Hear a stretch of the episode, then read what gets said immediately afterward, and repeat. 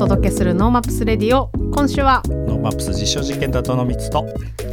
NoMaps 広報担当の夏子とアンビシャスリサでお届けします。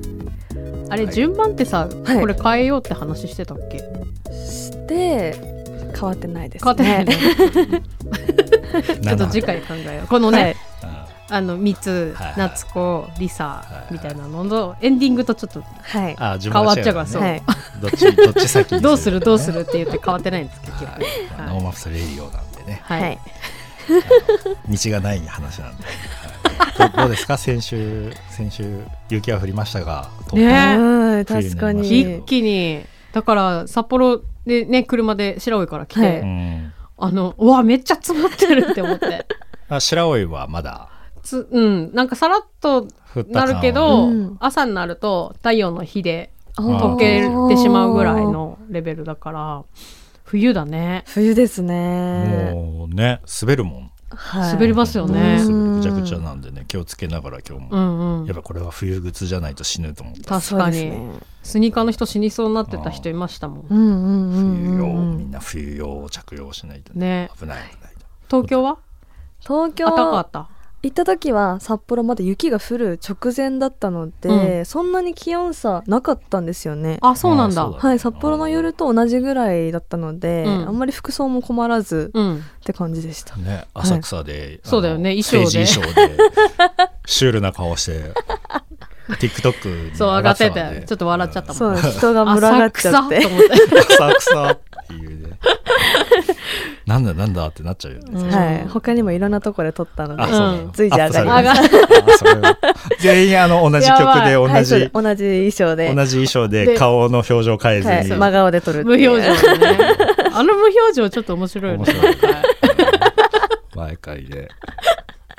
そうなんだ。名所で撮ってきたんだ。そうです。いろんなところで。やばいね。スカイツリーとか、いいね。楽しみにしたよ。あの私は実は昨日、はい。日曜日からあの全4回の予定なんですけど、はい。はいあの白老のはい。空き店舗1店舗をはいお借りして、はい。あのスナック的なスナック夏子が。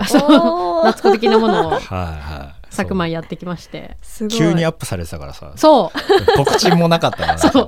告知間に合ってなくて急急遽そうややります。まあいやあの計画してたんだけどうん告知間に合ってなくて。はい。けどなんかそこそこ来てもらえて。ずっと何？ママとして話してたの？そうママとしてえ話して、ー、すごい。マツコさんがお酒作ってくださるんですか？そう。えー、すごい。ビールついだりとかしわてあいいですね。あと必ずあのおすすめ日本酒をはい。仕入れて、はい。そう営業しようと思っててでなんかその昔の話とか、はい。あの白老のとかうん。海岸がどうだったとか、あのここの岸壁に実は名前彫ってあるんだとかいへーみたいなな話を聞いたりしするスナック的な 夏子の模擬店。夏子の部屋をね夏子の部屋。夏子の部屋ね。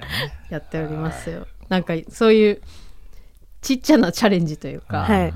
こう小さなやつがやっぱりこう楽しいですよね、ローカルの。やってみようと思って、まあ、ちょっとした応援でね、うん。無理ない範囲で始めれるのがやっぱローカルの良さなんだよね。そう、うんそう思います。で、なんかそれを面白がってくれる人がいたり、うん。まあ新しいつながりができたりとか、うん。そう居場所がな少なくなってるとよく聞くのでね、うん。なんかそういうきっかけでちょっとでもね、はい。うん。そうなんです。だからなんか高校生、大学生は無料にしてて、なのでなんかフラッと来てくれたらいいなぐらいのうん。感じでちょっとトライアルしてみています。はい。いいですね。はい。皆さんのトライアルもうん、いろんな人のトライアルなんか連絡したら面白いかもね。ね、うんこんなことやってますみたいなね、はい聞きたいかも。うんそれは面白い企画になるかもね。は。はいぜひそんな声も、い。うんはいまあツイッター、あ X でね、はいはい、教えてもらえたら嬉しいなと思います。NoMaps Radio ワクワクする未来を作る番組です。旧ツイッター X でハッシュタグ NoMaps Radio でつポストしていますので、ラジオと合わせてぜひご参加ください。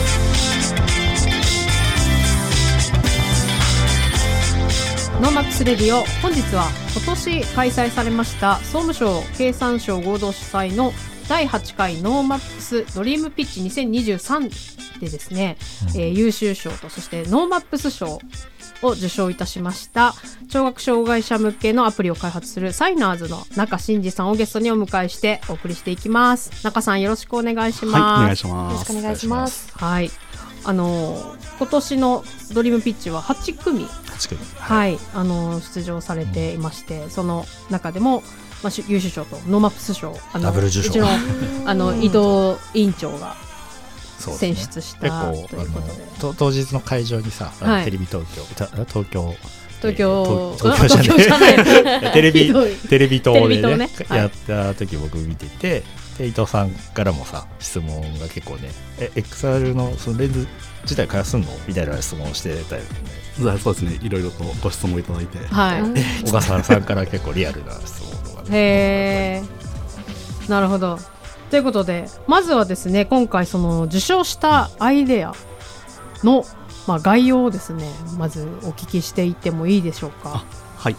えっとですね、今作ってるのは、えっと AR 技術を活用したはい。新しい携帯の補聴器というものを作っています。うんうん。まあ、どういうものかっていうと、あのシースルー型、まあ、前の様子が見えるサングラスみたいな感じですね。はい、の AR グラスのところに、リアルタイムで手話通訳の映像とかはい。字幕が出てくるっていうものになります。はい。でこれをまあ日常的に使ってもらえるように、はい、まあ、できるだけおしゃれな感じで、はい。うん。まあ、なんかさすがにでっかいゴーグルみたいなのつけて、あはい。の街中歩くわ歩くわけにいかないので、うんうんまあ、できればおしゃれで、まあ、軽量化されたうん。グラスをかけながらそこに視覚データとしてあの出てきて、うん。で情報を取得しやすい、まあ、そういったグラスの開発を、えーしています。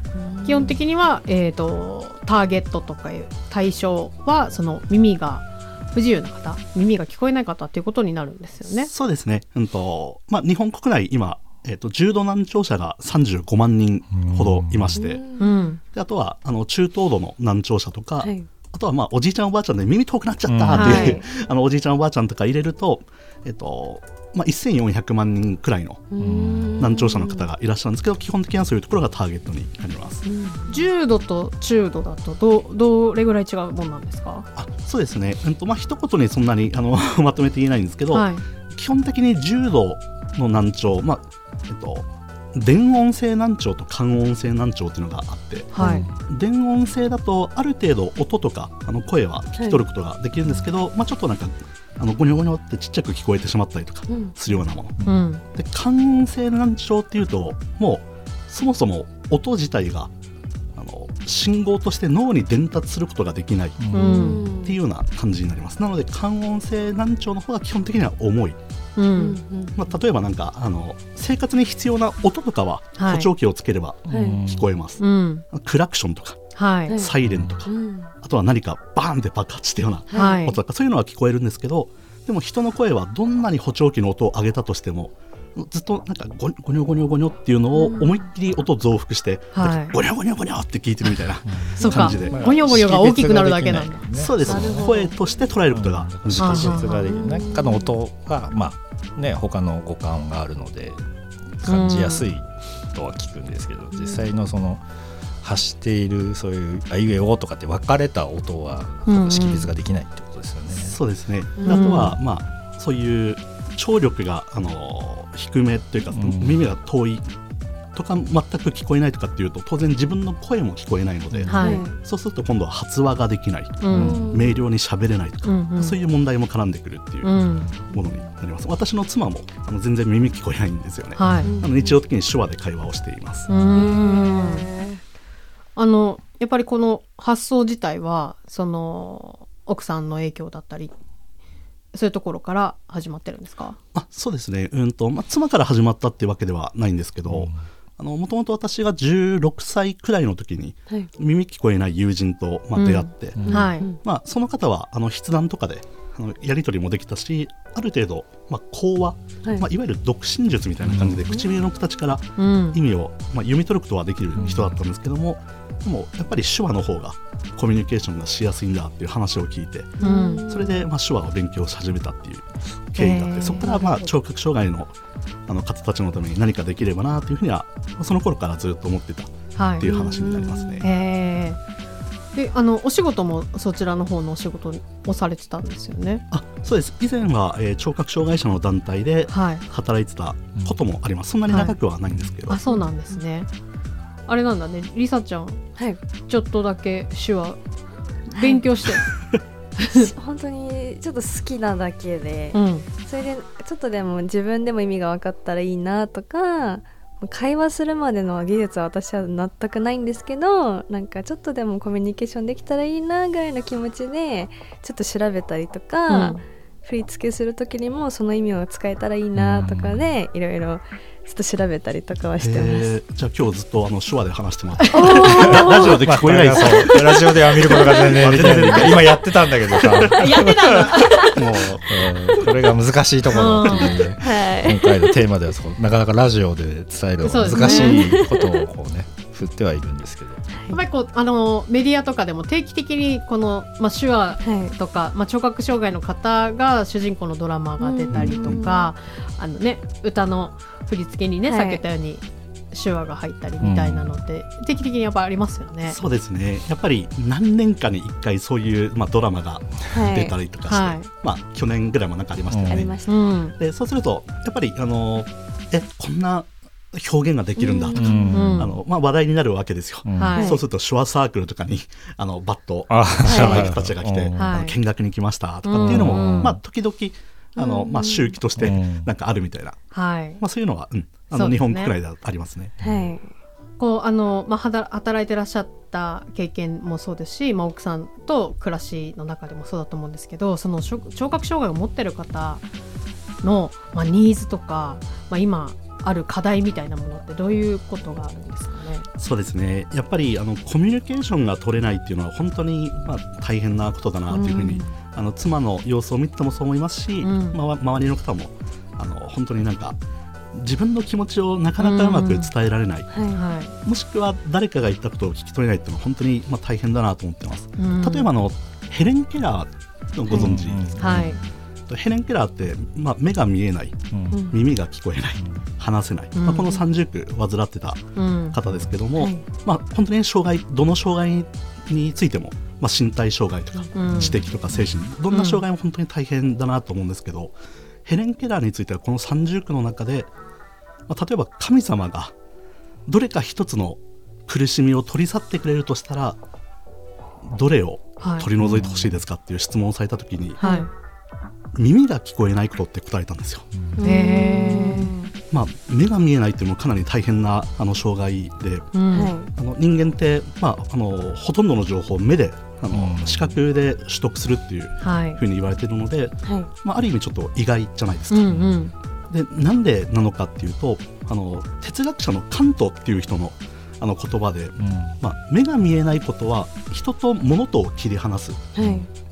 でも耳が聞こえないことは人と人とを切り離すっていう言葉があってへヘレン・ケラーはなぜかというとそのカントの言葉を引用して。はいなのでコミュニケーションが取れないっていうことがどれだけ大変なのかっていうのが、うん。まあ、彼女の言葉からも分かるわけですよね。なるほど。なのでそういうのを見てると、まあ、コミュニケーションの課題解決するっていうのは本当に、まあ、喫緊の課題だなというふうに個人的には感じている。っはい。ていう話ですね。そうか、まあまあ、その人対人の、まあ、なんだろうな、まあ、反映してったというか人間というものがこう、うん。これだけ反映していったのはやっぱり言語言語コミュニケーションとかっていうことが大きかったんだと考えるとそこが途切れるっていうことのストレスとか、まあ、あれですよね。海外行ってもやっぱり海外の人と喋れないとか、うん。自分の思ってること言えないとかと一緒ですよねきあっと。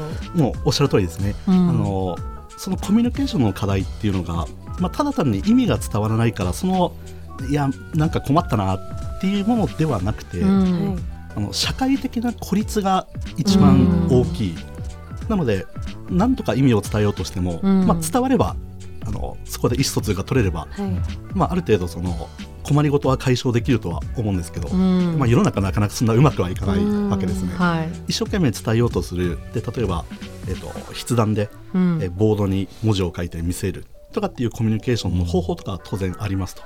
でも周りからすると結構面倒くさくなってきてしまう。うん。まあ最初は親切心であのお互い文字を書いてはい。やり取りしてるんですけど、これがまあ10分30分1時間たた経っていくと、うん。まあだんだん面倒くさくなって聞こえる人同士で盛り上がって、うん。でも聞こえない人はまあ雰囲気崩さないように、う聞こえてないんですけどこうやってうなずきながら話だけ聞いて、はい。まあ、でも全然聞こえてないので、はい。意味も分かんない。とかっていうとそこから去った後にやっぱり悲しい気持ちがすごい押し寄せてくるっていうのがはい。社会的孤立の、まあ、一番の問題なのかな。それがもう聴覚障害にあの直でつながってるっていうふうに感じてますね。なるほど。なんか多かれ少なかれその、はい。聞こえてる聞こえないに関わらず、うん。そういうシーンってありますよねやっぱり。あの何言ってるのかわからなくて。あのなんか居づらくてうんうん。席外すしかないみたいな、あいやそうですね。そうそんなに変わらない気がしましたね今ね。それが普段もう毎日毎日はい。朝から晩まで起きてるってうん。イメージするとちょっと分かりやすいかもしれないですすね。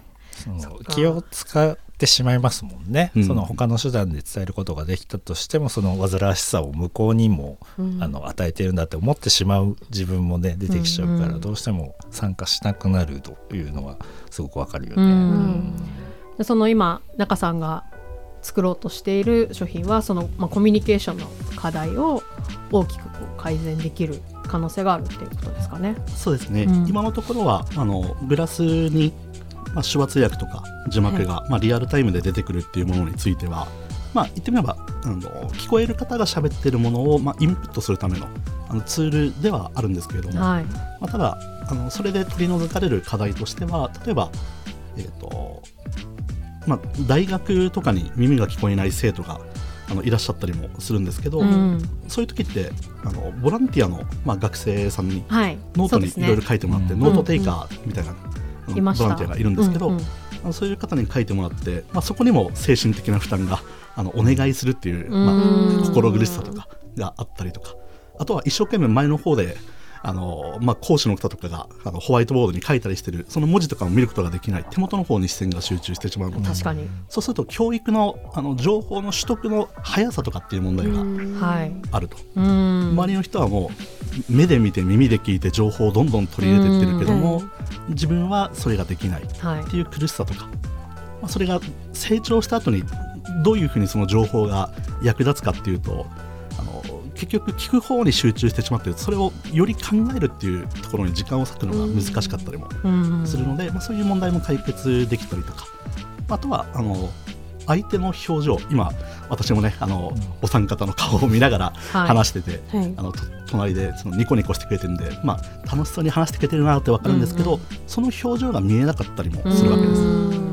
例えば文字起こしのアプリケーションとか今ありますよね、はい。スマートフォン、はいそうするとずっとスマホの方を見ながら文字を追っている。うんうん。文字だけじゃ相手の感情って分かんないんですよね。しかも日常話してる人たちってあの表情を交えてるからこそ、はい。主語とかあのそういうものを省いたりしてもうんある程度意味が伝わる、でも主語とかあのかなり省かれて、うん。あのまあ、形容詞とかの省かれたような文章をずっと見てても感情が伝わってこないので。そうですよね、うん。あれさーって言ってもその指の動きとかあそうですね、うん。身振り手振りって分かんないですもん身振りも大切ですよね、はだからなんかあの、まあ、例えばなんですけどあのスマートフォンにあの「大変でしたね」っていう文字が出てきたとして、い、うん。はい。これがあの文章だけだと大変でしたね、うん、どういう意味なのかなってなると思うんですけど例えば表情ですごいあの眉間にしわ寄せながら、うん。大変でしたねって言ったらなんか心配してくれてる感がうん。あるじゃないですか、うん。でももしこれがなんか腕組みながら、うん。笑笑いながら「いや大変でしたね」とかって言われてるはい。と全然意味が違いますよ違ね、い。ますね。文字と表情を見ながらの会話では全然意味が違う、うん。なのでシースルー型のグラスに文字を投影するっていうのは、うん。相手の表情を見ながら意味をきちんとキャッチしていくっていう点でも大切なのかなというふうに思ってます。なるほど。うんなんかやっぱりこう技術が進化していくとことで、結局ね障害か障害じゃないかってそれを取り除ける技術があるかどうかみたいな話があるじゃないですか。なんかまさしくなんかそういうふうに変わっていくと、まあ、障害じゃなくなっていくんですかね。うん、そうですね、まあ、うん。将来的に本当になんかその音を信号として脳に伝えるとかそういう技術が生まれれば、はい。また結構変わってくるのかなと思うんですけど、はい。まあ、現状は、ね、補聴器の精度を高高めるとか、うん。まあ、そういったものになってくるのかなと思ってて、うん。あの補聴器ってあのデジタルの補聴器っておよそ100年ぐらい開発進められてうん。いるんですけど、はい。どんなに頑張っても、まあ、さっきお伝えした通り音は聞こえるようにうん。なりましたと。うんなんだけども人の声ははい。100年経っても聞こえないまま、そっか。うんやっぱ限界があるわけですよね。はであればもう技術も進んだ今は補聴器を、まあ、耳にかける補聴器の方は音を取り込むためのツールとして。はい。で会話についてはグラスに文字として、または手話通訳の映像で出すことで、ようやくこれが2つがセットになって聴覚障害の課題っていうのがある程度解消できるのかなっていうふうにも、まあ、考えていますね。いなるほど。面白い面白いっていうかなんかねどどこがどういうふうになっていくとうん。変わっていくのか、何取り除けるのかみたいなのはそれこそその社会側の社会の方のし仕組みとかが変わっていかないといけないこともあると思うんですけど、うん今あの中さんがいろんなプログラムとかピッチコンテストとかにすごく積極的にというか熱心に多分出られてるんだろうと思うんですけど本当にいろんなあれですね銀座スクラッチアクセラレーションプログラムでも受賞されたりだとか、まあ、札幌の札幌市が主催している育成プログラムにも参加されてたりとか、うんうんすごく精力的に活動されてるんだなっていうのをサイトを見てて思ったんですけど。これもやっぱりこうそういうアクションをしていかなきゃいけない感じですか、そうですね、えっと、今あの総務省とかあの経済産業省あと、えっと、ジェトロあの日本貿易振興機構とかはい。あと北海道とかのまあプログラムに参加させていただいています。で共通するのは、まあ、国のお偉方というか、うん。あのまあ、うん国とかが絡んでくるような行政があの絡んできたりとか、はいまあ、そういうところに今積極的に参加している、まあ、その理由があってうん。なかなかまあ個人一人でこうやってあうん。の頑張って動いたとしても、まあ、社会変革を起こすのはうん。まあ難しい部分があったりとか、はい。あとは、うんとまあ、そのグラスをじゃあ例えばあの補聴グラスっていうまあ補聴器に取ってか、まあ、取ってからというか、うん。まあ補聴器と並ぶものとしてうん開発できたとしても、それが高額だったらうん。うん耳聞こえない人たちが入手しづらいっていうはこともあります。まあ、例えば耳聞こえないとあの一般就労が難しいっていう問題があったりして、うん。はい。あの札幌市だと B 型の就労支援施設みたいなのがたくさんあるんですけど、はい。例えばそこって時給100円ぐらいのスタートになったりするっていうのはざらにある話。はいとても生活も大変ですし、うん。はもしグラスがあの補聴グラスができてこれが15万円ですよって言われてもパッとあの気軽に買えるものではないですよね。はい。いなのであのこういうものを日常的に使ってもらうためには国とかを巻き込んでうん。それを福祉機器の認定をしてもらって、聴覚障害者は、まあ、当然いろんな仕事をなさってる方はいらっしゃるんですけど、うん。まあ、平均的に言うとお給料が低めな方が多いので、はい。そういう方は自己負担10%で買えますよみたいなうん。ものを整えないと、はい。どんなに頑張って開発してもそれがエンドユーザー側に届けられないと意味がないので、まあそういうところまで考えて今あの積極的に、まあ、国とかがあの開催してくださっているところに参加して、なるほど。うん応援とか支援をいただいているという感じになります。うんうん。そういった動きも含めてこう、まあ、その社会の仕組みをどうやって変えていくかっていうことをやらなきゃいけない分野だってことですよね。もうそうですね。あのパパッと気軽に作れるものではないのかなとは。はうん。い、なるほど。今こう開発途中だと思うんですけどもどこまで開発が進んでて今の一番の課題みたいなことってあるんですか？あはい。えっとですね今はグラスについてはあの汎用機を使っています。Amazon とかで一般的に買えるようなグラスを調達して、はい、そこにアプリケーションとして開発しているものを接続すればあのグラスに手話通訳映像とか字幕が映るあのプロトタイプまでは完成してます、うん。でうんとただ、まあ、字幕を映す技術とかっていうのは結構簡単に、まあ、作れてしまう、あのうん。エンジニアとかであればあこれこういうふうにやったら作れるねっていうところまではできるんですけど、はい苦労しているところとしては、まあ、手話通訳の方をどうするのかっていう部分に今力を入れています。はい。あの手話って、まあね、勉強をなさってると、はい。手話方言あるって知ってまはいし知ってました。た、ね。そうなんだね、そう手話に方言があって、はい。まあ、当然標準の手話もあります。あうん。の手話ニュースとかで使っているのは標準の手話なんですけど、日常的には方言を使う人の方が圧倒的に多い、はい。あの北海道の中だけでもいろんな方言っていうか、はい、はいエリアによって使い分けが違ったりとうかん。するわけです。そうするとじゃあ例えば、うん、と手話通訳者が、まあ、全国どこでも活動できるようなあのオンラインのプラットフォーム通訳派遣のプラットフォームを作った時にはい。それがあの北海道の手話通訳者がうん。沖縄に住んでる沖縄在住の聴覚障害者の申請をいきなり受けた時に、はい。まあ、それが100%伝わるかというと当然方言とかがあるので意味がわからない、うん。話に食い違いが生じてしまうはい。とかっていう課題があるので、あとそれをどうするかっていうところの今最適な通訳者を選定するためのマッチングのアルゴリズムとかをまあ構築してはい、うんでそれがようやく構築終わるとはい。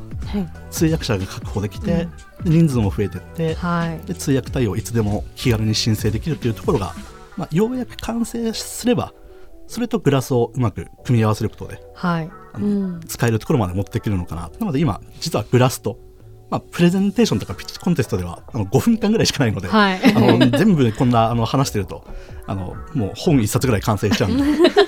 なので、まあ、グラスの話ばっかりしてるんですけど、はい。実際にはうん。手話通訳をどうやって確保するのかうんっていうところも今一生懸命作ってるところです。ななるほどだからそ AR グラスをつけてることでその手話通訳者を常に帯同してるようなもものってことですよね。そうですそうです、うんうん。でしかもなんか手話通訳者って今どんどん、まあ、人数が減ってってるんですよ実は、うん。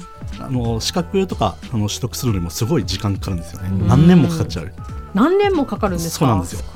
なのでそういう手話通訳の資格を取るっていうのにも時間がかかるしはい頑張って取ったけども実はお給料めちゃくちゃ低いんですよね手話通訳者って。うん。あのまあね中にはあのフリーランスの通訳とかである程度収入を得てる方もいらっしゃるんですけどそれは本当に日本国内でもごく一部の方で。基本的にはあの平均月収大体45万とかっていう方が多い、うん。まあ、そういう世界、まあ、ちょっとまだボランティア的要素が抜けてないわけですね、うん。なのでまあそれが本業にできないっていう課題があります、はい。で通訳が当然あの本業にできないので、えっと、通訳者確保しようとしても、まあ、人が足りないから通訳いけませんとかっていう話にどんどんつながっていってしまう、うん。であれば通訳者の報酬も上げるっていうところにも今度フォーカスを当てないといけない。そうですね。となると、えっと、通訳に派遣する回数を増やしてそれを本業にできるところまで持っていくっていうのはそういうプラットフォームも必要なのかなというところで、まあ、はい。いろんな要素を見ながら、はい。い、ろいろ取り入れてでそれを一つの、まあ、ある意味仕組みとしてうんうんうん。確立していくっていうところまで今、まあ、進めているところですね。そうするとあのえー、と AR グラスの本体価格は別にしてそのサービス料みたいな形で、えー、と毎月いくらっていうふうになっていくんですか？そうです、うん、と通訳派遣についてはあのまあ、月額制ではなくて1回の通訳派遣にあたっていくらうんみたいな感じにしようかなと思ってます。なるほど。でこれノーマップスのピッチでは話さなかったんですけどはい。あの今あの考えているのは手話通訳についても、まあ、AI のアバターみたいな感じで手話通訳ができるところまで技術開発できればいいんじゃないかなってことで、まあ、検討しています。はい。まあ、ただあのこれをじゃああの手話通訳者じゃあこれからいらなくなるかっていうとそんな話は全くなくてうん当然その通訳の精度っていうのがあるので、うん。まあ、精度って正確性ですね。なのであの例えば字幕文字起こしについても100%綺麗にあの話したことが文字になるかってそんなことないですよね、はい。うん文字起こしについてもそうであれば当然手話通訳 AI にやらせたところであの100%綺麗に通訳できるかというと、うん。まあ、技術が進んだといってもしばらくは難しい。はい。なので、まあ、日常的に使うものは、まあ、一旦毎回毎回お金払うわけにいかないので、うん。はい。まあ、字幕か AI の手話通訳を選べるようにしておいてより重要な会議であったりとか例えば医療に関することとか、なるほど。そういう時には通訳プラットフォームで人間の通訳を使えるみたいな、うん。まあ、そういう選択肢の幅を持たせることができればなということで今ちょっといろいろと頭を、まあ、悩ませながら、ちょはいっと企画を進めているところです。なるほどすごいいろんなその課題とか、はい。まあ、そう身近じゃないと本当に知りえないというか、うん。そう想定はしてるけど想定しているものと多分現実ってほん本当に離れてんだなっていうのがね、うん。分かる中での新しいそういう IT を使ったそうですよね。変革をこう、ねうんうん。まあ、僕らも何何らかの形、まあ、ノーマップスショーなので、うん。一つこれでもう応援の一つではありますけど、うんうん引き続きアップデートをねどんどん教えていただければあありがとうございます。ぜはいひぜひちょっと聞いてほしいなと。ローンチはあとどこを目指してるんですか？どこ？ああどのタイミング？な来年とか再来年とか。汎用グラスに移すアプリケーションについては来年中にはい、リリースしたいなとなるほど。思ってます。で通訳派遣のプラットフォームも今大体はあの作ったのででそれも実証実験も重ねているところであの今まで大体1年間で、聴覚障害者600人ぐらいにユーザーヒアリングうん。してきたんですけど、はい。まあそこで今いろんなご意見とかいただいているので、とそれを、まあ、ある程度あの回収につ情報を使いながら、まあ、来年中には出せたらなと思います。はい。楽しみにうんさせていただきます。はい、はい。本日は聴覚障害者向けのアプリを開発しておりますサイナーズの中真二さんゲストにお迎えしました。中さんありがとうございました。はい、どうもありがとうございましありがとうごたざい。ました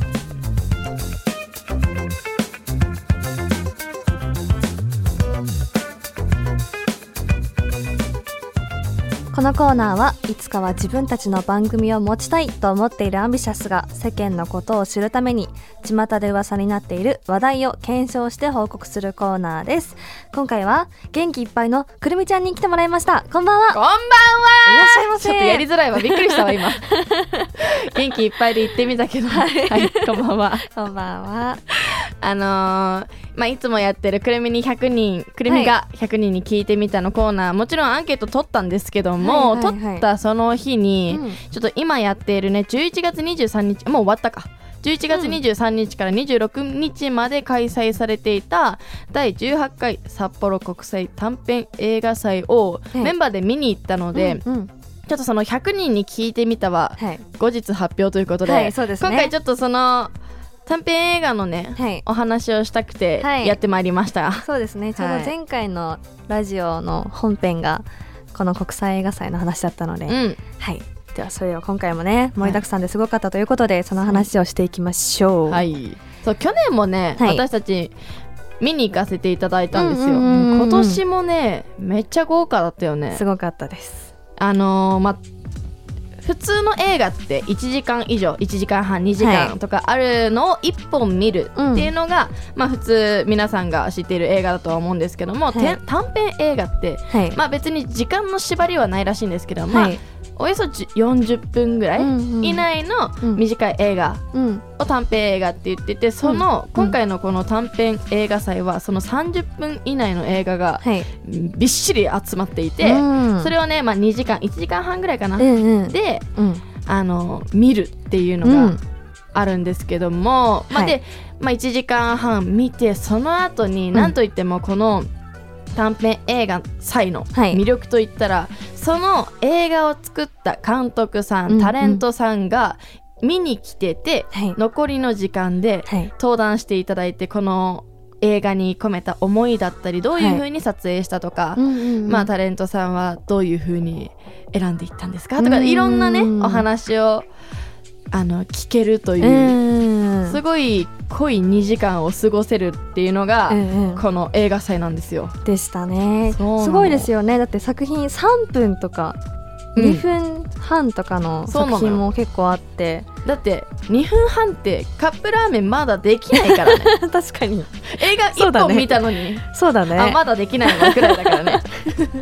でもその2分半とかで満足できる うん。からすごいなと思って見てました、いやそう。なんかさはい、その2分半にギュッと内容を詰めるから、うんうん。なんて言うんだろうちょっと頭をフル回転させないとうんうんうんわからない映画だったりとか、うんうん。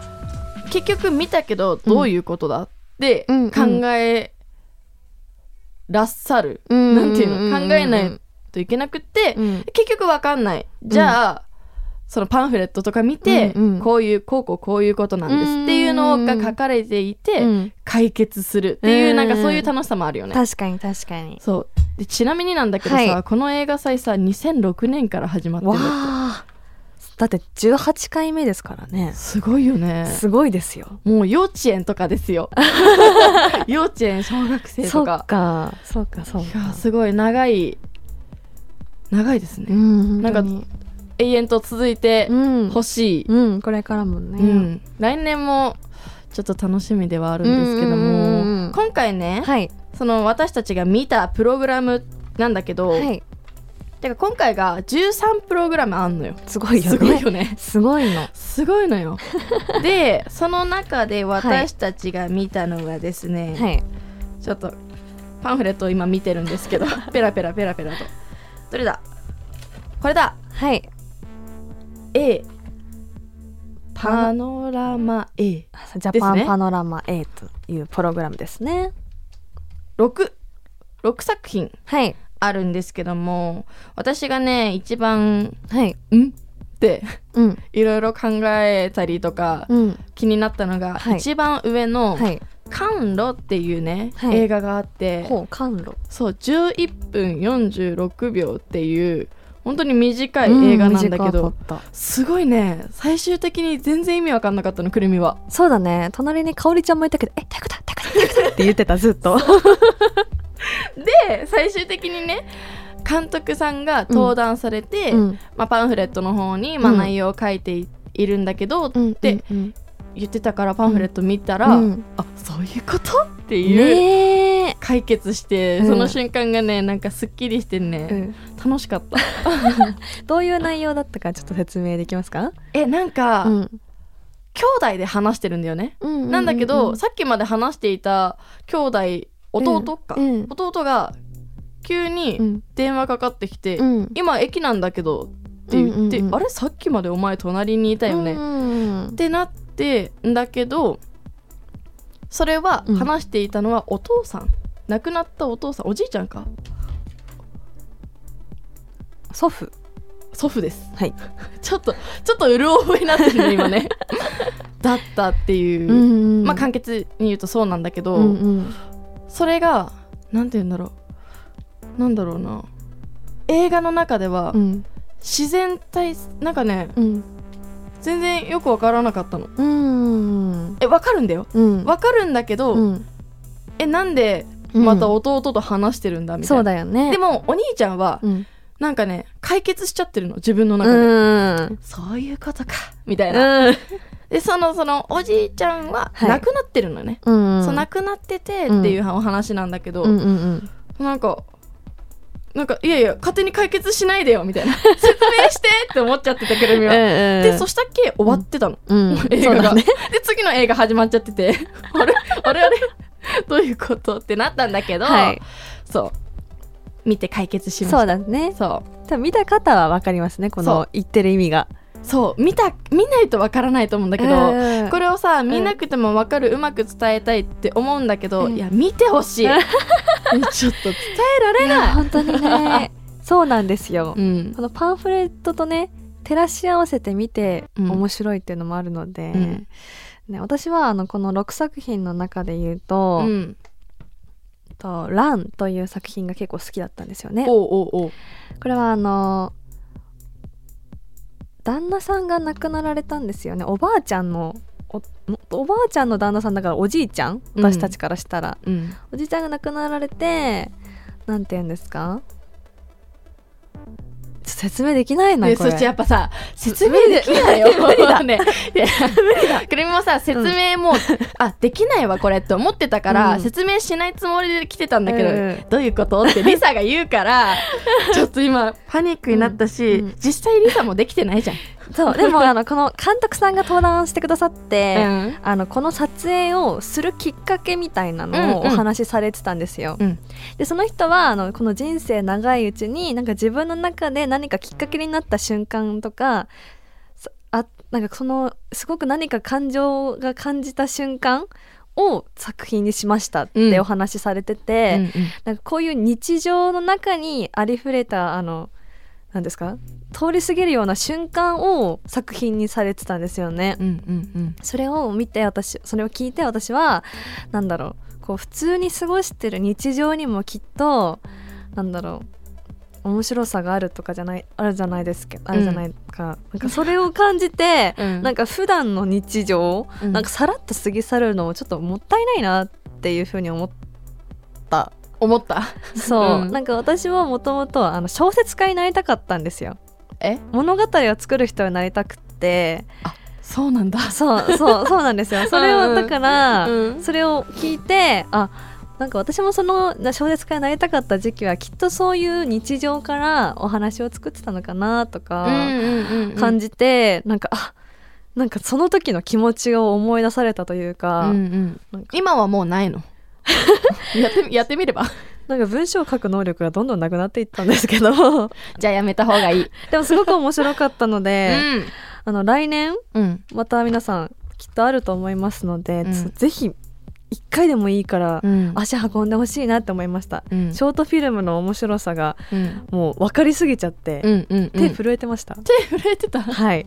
えあとねあとね。ちょっと今、はい。おばちょっといい感じに終わろうとしてたけどごめんこれだけ言わせてほしいんだけど、くるみさこのまあえっと今回のこのパノラマ A をねはい。見させてもらったんだけどくるみさ、ファミリーチルドレンプログラムっていうのがめっちゃ見たかったの 本当は。これキッズ向けなんですけどね。言ってましたよ。あの試写会に行った時に、うん。キッズ向けもちゃんとありますって言ってお話しされてて そこです。めっちゃ魅力的なのよこれ写真が。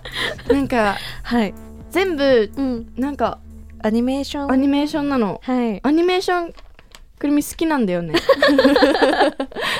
すごいよ。全部10分以内とかうん。なのでね飽きずに見られるっていう、うん、すごいくるみ向けだよ、見たかったのそねうちょっと来年このプログラムとかあったら、うんうんこれは見たい。そうですね、うん。ぜひ見ていただきたい。はい。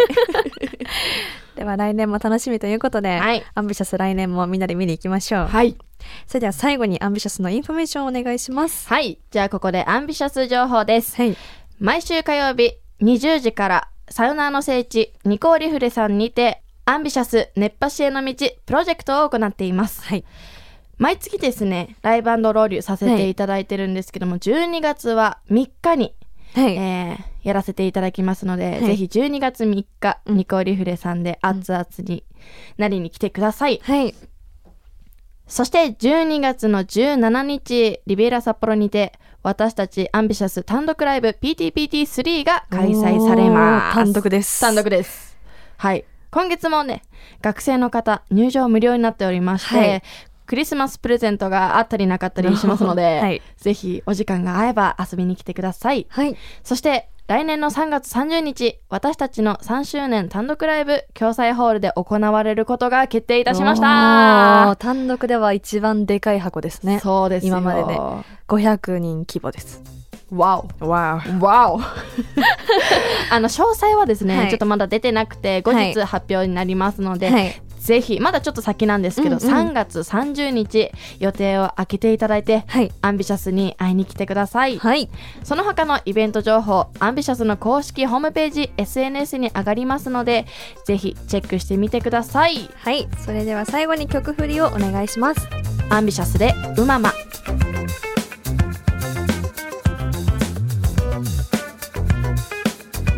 ノーマップスレディオ本日は聴覚障害者向けのアプリを開発しております。サイナーズの中真二さんゲストにお迎えしました。はい。なんかねねあの知らない世界だったはい。知らない世界だしさっき帰り側もそのノーマップスのおかげで、うん。次の展開もとか言ってくれてて、はいありがたいですね。経産省が応援してくれてますとかなん。とかとかってね、うん。ノーマップスのちゃんと踏み台にしてはい。役立ってるね、どんどん踏んでっていただきたい役立ってるってことはさ、うんあの僕らが一番言うあの伝えたいこと。だからそうですね。ノーマップスっていいんだよ。そうですね。うまく使ってくださいということですね、はい、まあ、そしてさっきのランランアンビもはい、うん、すごい回だ口ったね。口反省会。し て二人にねそのまま残ってもらって。はい、さはい。作品のことを何もわからなかったっていう。すごい楽しそうなことだけは伝わったよね、見てほしいです、そうそう。とにかくとにかくそうだね。ラジオでは伝えられないと、えなんか言葉じゃないんですよねやっぱり。まあなんか何見たかもわかんないような話だったけどね。結局何を見たんだっていう話だったよね。お祖母？お祖父？とか。誰やねんみたいな。ね。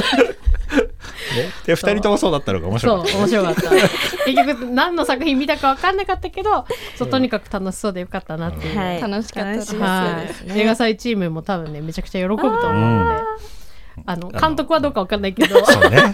まあけどね何かいろいろ発見があったんだらね、来うん。来年の映画祭の短編映画祭の予告にこのふたさっきの話入れても、うんなんかわかんないけど楽しそう やばいやばいやばい。やばいやばいやばい言って短編映画祭始まる内容な。い ないけどって。けどね別にだって私たちだってなんか作品見てすごいあまあね。良かったってなるけど、はい。説明しろって言われたらなかなか難しいよね。その感動を伝えようとするからすごい難しい上、うんうんうん。短編の場合は本当にそれが、ね、2時間かかる物語が10分とかにね決められてると。見ろって言っちゃうよね。うん。わかるわ。とにかく見てってなる、うん。そうなんです。はい、それがアンビシャスがに伝わったってのがねうんうん良いことだあいいことだ良いことだったと思ってます。はい。本日もお付き合いありがとうございました。ノーマップスレディオのアーカイブは、ポッドキャスト、Spotify などストリーミングサービスでお聞きいただけます。ノーマップスレディオで検索してください。